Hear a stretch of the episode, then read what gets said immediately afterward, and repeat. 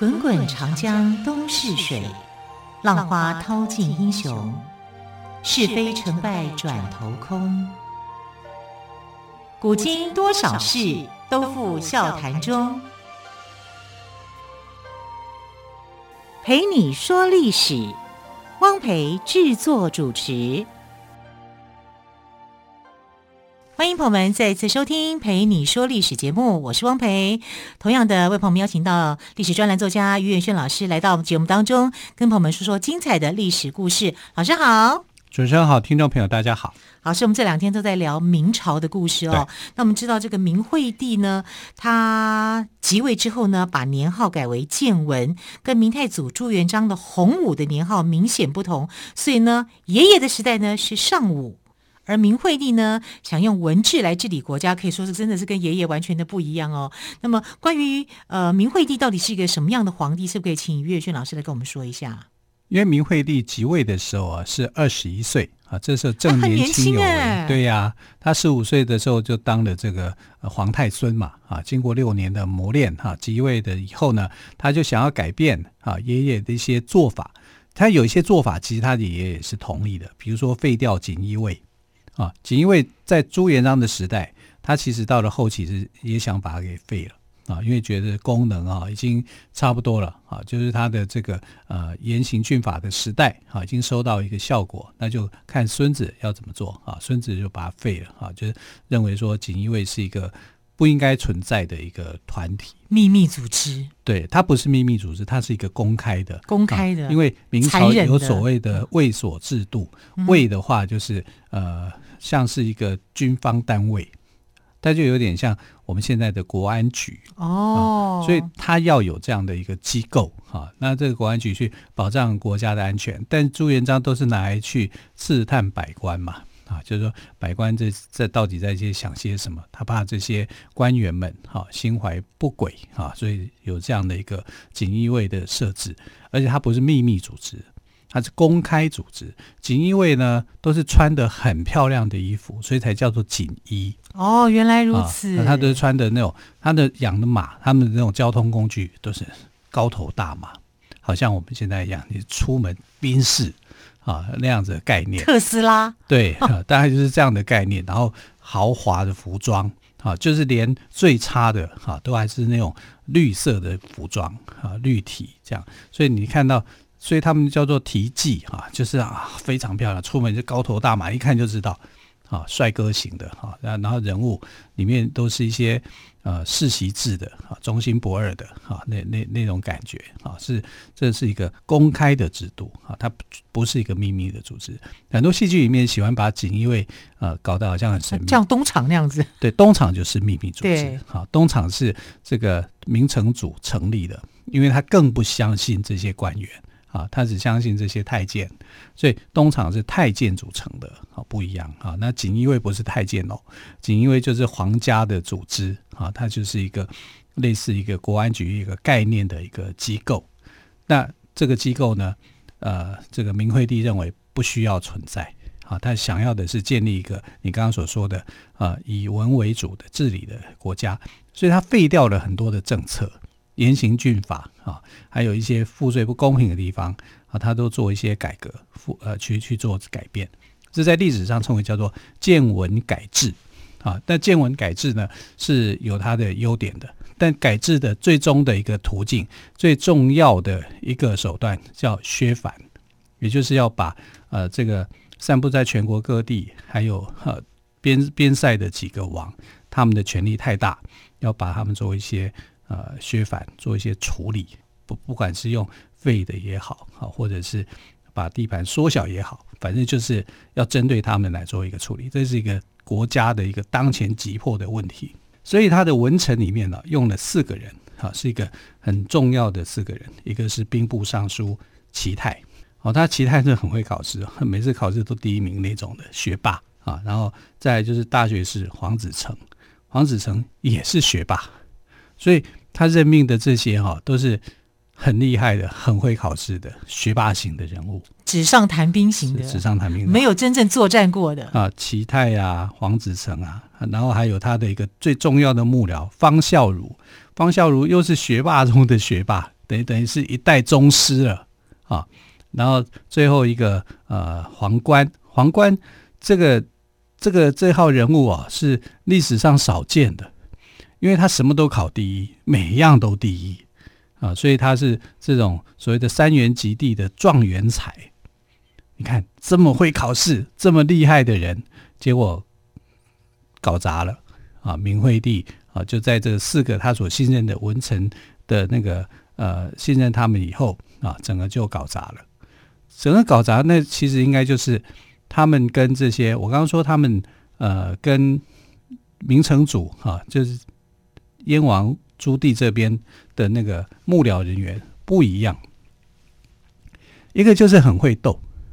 一个你就是文人，你文人你怎么会斗得赢那些很会斗的人？很会斗的人，他的方法是很多。我这时候就算是挫败，你没有打死我，我下次我就会有能力再来啊！所以这个呃，朱棣是这样的。你看这个四年的会战啊，就是打了四年的靖难之役，四年很长哎。很长，这代表什么呢？代表你有时候赢，有时候输，有时候赢，有时候输，有时候是中央占上风，有时候是朱棣占上风，是这样子的。它是一个持久战，那持久战里面就是看谁最后能够守住这个最后的一个关头嘛。啊，所以后来是竟然是朱棣啊，他守住了，然后打败了你原来的，因为当时的一个兵力来讲，中央最强嘛。中央随便派兵可以三十万、四十万、五十万、六十万这样的人数去加，而且明朝的军队是可以打赢蒙古的，是很剽悍的。那你地方不过就是五万、十万人，兵力是很少的，那怎么可能就是说，呃，竟然是藩王后来占了上风？所以那个时候，齐泰跟黄子成的想法就是，我可以用优势的兵力来对待你、对付你，你马上就就可以碾平了，我可以碾压你。结果没想到，不但碾压没有成功，反而就是一败涂地。当然，你不可能文人去打仗，不可能文人去打仗。那谁去打仗？就是那些武将去打仗。那武将去打仗里面呢，他的武将，你看前期朱元璋已经把他的这些武将几乎全部。比较剽悍的武将，因为他怕武将干政啊，都把他杀光了。是啊，那你留下来就没有武将啦，没有几个数得出来有用的。当然，老臣还有。啊，所以有个叫耿炳文的一个老将还在。那最后他所最信任的啊的武将是谁呢？是他自己的亲戚，叫做李景龙。那李景龙又是谁呢？这个是什么样的一个出身？李景龙的爸爸叫李文忠。那李文忠是朱元璋的姐姐的小孩。所以你看他的辈分来讲，他等于算是他们之间是有很亲密的关系的，啊，等于是孙字辈。李文李文忠，呃，这个李景龙是跟这个朱允炆是同辈分的，而且他们从小一起玩到大，你说感情会不会很好？感情会很好啊。他就呃，你是武将嘛，武将之子啊，那你也当武将。可是李景龙就是纸上谈兵型的，他每次作战每次败。而且越败越糊涂，三十万率兵败，四十万率兵败，五十五十万率兵也败，都打败仗，都打败仗。可是那个皇帝就觉得亲戚嘛，我们俩从小关系又那么好，就不忍心去杀他。照理讲应该杀掉他的，就不忍心杀掉他，不忍心杀掉他。后来他干脆投降给朱棣啊。朱棣打到南京的时候，开城门去迎接朱棣的。就是李景龙，你说我好难以想象哦。对呀、啊，这样的人怎么怎么打仗呢？对啊，好，文臣就以为我用优势的兵力，我随便打都可以打赢你。武将也这样认为，结果打得一败一败涂地啊。那武将当中有没有能够守得住的？有，地方的武将啊，地方的武将是谁呢？像山东的参军叫做铁铉啊，叫做盛庸，他们就把朱棣给打退。打到朱棣后来恨死了铁铉，好，就认为铁铉是他的最大的一个麻烦，嗯，啊，心中大患。对对对，所以你知道吗？他逮捕了铁铉以后，就是呃，整个靖难最后不是他赢了嘛，对不对？他就把铁铉给逮捕起来，逮捕起来起来以后呢，他就把他耳朵割掉，然后就做成肉，就说忠他，因为铁铉说我是忠臣。我我不会投降于你。那他就说，那你他就割下他耳朵嘛，哈，然后就做成一一盘肉，就给他吃，然后他就吃了。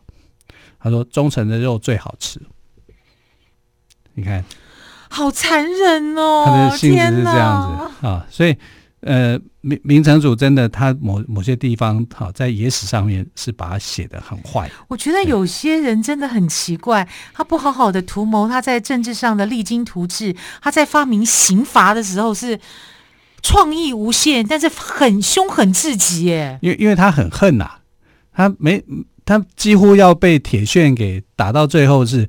他几乎自己可能就是就快亡了，就快灭亡，就快死了啊，所以他对铁铉是很恨的。但是前头的那些将领，像耿炳文呢，耿炳文也是一个，虽然他是比较三流的武将啊，可是他毕竟是老将，毕竟是老将。虽然他一开始接触啊，跟那个呃朱棣在打仗的时候是败退的。啊！但是他败的有条有有条不紊，有条理的啊，有条理的，而且他整兵回来以后，他用的谋略是好的啊，他就认为说，他跟这个朱棣的对抗，对方人少，我们人多，我们有人多的一个优势，我可以守住啊，守住的时候呢，你有粮食的运补的问题，你的粮食不济的时候，就是我反攻回去的时候，我可以就是他以守代攻。啊，然后不要急躁的去呃对付他，但是明惠帝没有听从啊。明惠帝觉得呃这个战争要很快结束，我可以打赢的。结果后来没想到是这样。嗯、好，战场是现实的哦。我们先休息一下，稍后再请于远逊老师来帮我们补充明惠帝、文臣们他们后来又如何呢？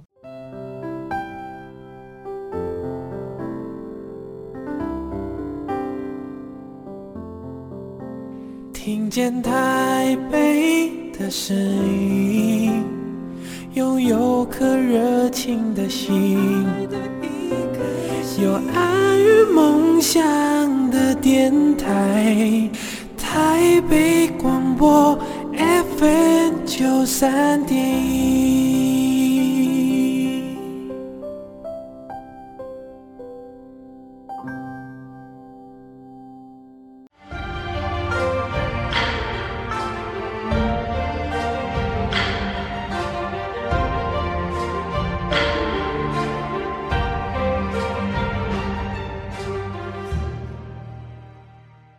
这里是台北广播电台陪你说历史节目，节目特别来宾岳远逊老师谈到了明惠帝的文臣们哦。当然，明惠帝他找的文臣对国家是很有理想的啦，而且个个都是学霸。但是呢，真的比不上江湖老练的这些武将们。对，对，那么特别是朱棣又心狠手辣。对，我刚刚听到老师这样讲，我听到心里觉得有点胆战心惊哎。其实他们两个真的差别很大。那明朝明惠帝的这群他用的人，都是很令人尊敬的人，学问都很好，很会读书啊。可是这个你用在治理国家上面，也许真的有一套啊。所以建文改制虽然短短的四年，收到的成效是不错的啊。废除了锦衣卫，然后废除了一些不合理的制度，增加了一些呃老百姓的一些收入，这些做法都是很好的。如果在平常时间没有问题。你们做的太好了，可是这个时候是要打仗的时间，打天下的打天下的这也不算打天下，是要除内内乱的时候。嗯、因为这个藩王内乱的时候，对呀、啊，结果平结果藩王说，你们才是内乱，我要奉天承运哈，奉、嗯、奉天靖难，靖难。啊，要把你们这些呃所谓的佞臣，他的佞臣最主要就是两个，齐泰、黄子成。因为这是呃主张削藩最严重的这两个人，你们就是坏蛋啊！然后我就是要来对付你们，把你们除掉。可是你知道，把他们两个除掉以后会怎么样呢？照样啊，我目标就是皇帝嘛。因为其实建文皇帝曾经把他们两个免职，免职以后我就看，哎，叔叔你下来的步骤是什么？继续前进啊。那你就是告你这个就是有野心嘛，你并不是真的嘛。那他也不是真的要去废除掉他们两个人的职务，只是说用这种方式来做一个彼此的试探。没多久就恢复了他们的一个职位嘛。那，因为他需要非常需要呃这两这两个人，他等于是他的很重要的一个大臣，就齐泰跟黄子成。对对对，嗯、那结果没想到就是在呃大臣是当然是要给皇帝一些信心，可是这些信心都是太虚假了。历史上虽然没有藩王当皇帝的，可是历史是过去的事情。你现在这个当下，你要打赢胜仗才行。你知道？那个七国之乱的时候是被谁平定？是被周亚夫啊，是太尉周亚夫平定的。他有这个能耐，有这个有这样的一个力量。但你要找到有这样力量的人，可是没有啊。你身边只有一个拍马屁的李景龙，最后还出卖你，那整个不就是完蛋了吗？啊，所以建文元年八月的时候，啊，朱棣就起兵造反，打着敬天奉天靖难的名号。啊，就一路打一路打，那个时候才建文元年呐、啊。对呀、啊，然后打到建文四年了。啊，就是打了四年。对呀、啊，这因为这里面就真的是有输有赢啊。那整个大军哈、啊，去去做一些干嘛的啊？是朱，因为对朱棣来讲，他也必须要去把他的力量给展现出来。找靠山嘛，所以他去找了宁王，好跟宁王。他可能他的感觉就是，我如果不强盛一点，我不够壮大起来，我也是跟其他的我的兄弟、我的弟兄一样被你消掉，对，对不对？对，但是他就一路壮大起来啊，嗯，对不对？他加上了宁王的一个力量，朵颜三位的力量，本身就变成说，哎，我的核心这些部队是很强的。然后李景龙派的部队来跟他打，李景龙每打败一次，部队就被他吸收了。每打败一次，部队就被他吸收了，所以后来中央军就越来越少了嘛，都变成了这个燕军了嘛，变成呃朱棣的这个军队了。好，所以朱棣一路打上去就变成浩浩荡荡啊。可是你的对手不是已经被你靖难了吗？你要讨伐的是那些奸臣啊，结果你没想到你讨伐的不是奸臣，是皇帝了，对不对？然后出了城门以后，呃，这个明惠帝就在想。我已经没有任何一个退路了啊，那我只好引火自焚啊，就是就把城城门给烧了，就好像当年他的十二叔朱伯所做的这个动作是一样的。嗯、你说他引火自焚，可是不是说他逃到海外，所以才有任何下西洋吗？是啊，啊，那引火自焚就是一个假象嘛，嗯、哼哼啊，所以呃，这个怀疑尸体并不是对，因为尸体已经烧焦了。好、哦啊，他后来这个。呃，朱棣所找到的尸体都是烧焦的尸体，没有一个是可以辨得出面貌的。所以当时并没有验 DNA 的这样子的一个技术，没有那个技术啊。嗯、对，所以只能说啊，这个男的是皇帝，这个女的是皇后，这个是谁是谁是谁，都用猜的。啊、嗯，可是以朱棣的心性，他不会相信，是他不相信，疑心病重的人怎么会相信呢？对，那你不可能真的是他们嘛？嗯、所以他心里头这个结就存在。可是他一定要说这些焦尸就是皇帝，就是皇后。对，为什么他才能够继位啊？是啊，他们死人太聪明了，他们死了他才能够继位。对啊，对不对？那他才能名正言顺呢。对啊，我不是来杀皇帝的哦，可是皇帝死于大火，不关我的事哦，不是我造成的，他就变成是这样了。但其实他是不是来杀皇帝的？是啊，他就是啊。所以后来这个方孝孺就很看，就很了解这一点啊。然后呃，这个呃，朱棣就要方孝孺写诏书。即位诏书，就是说我来当皇帝啊！我要即位诏书。方孝孺说：“你是逆臣，乱臣贼子，我不写啊！”他就不写，不写以后就说：“我把你诛九族，你不写吗？”啊！但这个是野史的一个说法啊，就是说我把你诛九族，你不写吗？然后这个方孝孺就说：“你诛我十族，我也是不写。”这方孝孺，你干嘛说人家诛人家十族啊？你死你们家就好了，你还要把 后来第十族好，那这个呃朱棣就说好，你第十族就是你的门生故旧啊，就是你的老师同学，这些都算十族，所以他就诛方孝孺十族，八百七十三人，八百七十三，好可怕哦！而且是怎么样的？怎么样个死法？就是一个一个杀他。惨绝人寰，让他在他面前看着他的这些亲朋好友因他而死，然后他死都不张口，对不对？他就用那个叫叫那那个那些呃官员把他的嘴巴 Stop，老师不要讲了，我听到好害怕。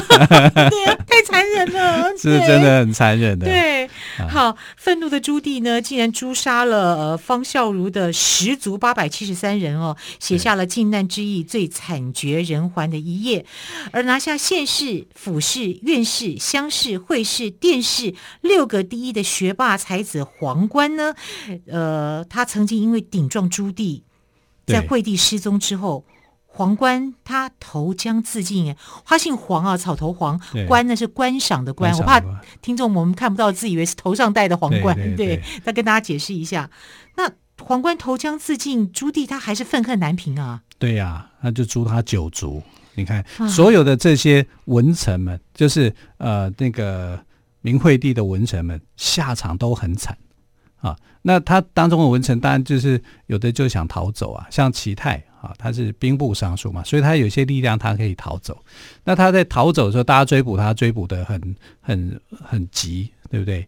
然后他本来他骑的是一匹白马，好，他就把那个白马，白马太显眼了，对，他就把白马泼墨，变成一匹黑马，他想用这种方式，可是会掉色吧？是啊，就后来就因为白马掉色的关系啊，天哪，他怎么有这么天真？这读书人脑袋不知道在想些什么，人家一看，哎，这只马原来是白的啊！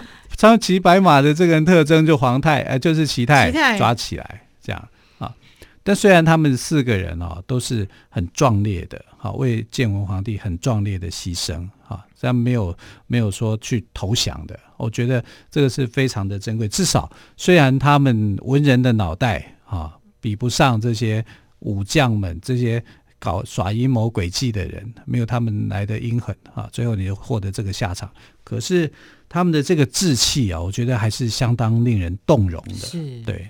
好，就诚如我们的特别来宾于元勋老师说的哈，惠帝的四个文臣齐泰、黄子成。方孝孺、黄观，他们人品高尚，学问深厚。虽然在政治现实环境中败阵下来，但那不屈不挠的意志仍然是令人动容的。非常谢谢岳训老师来跟我们讲明惠帝文臣们的故事，谢谢老师喽，谢谢，谢谢亲爱的朋友，明天再会喽，拜拜。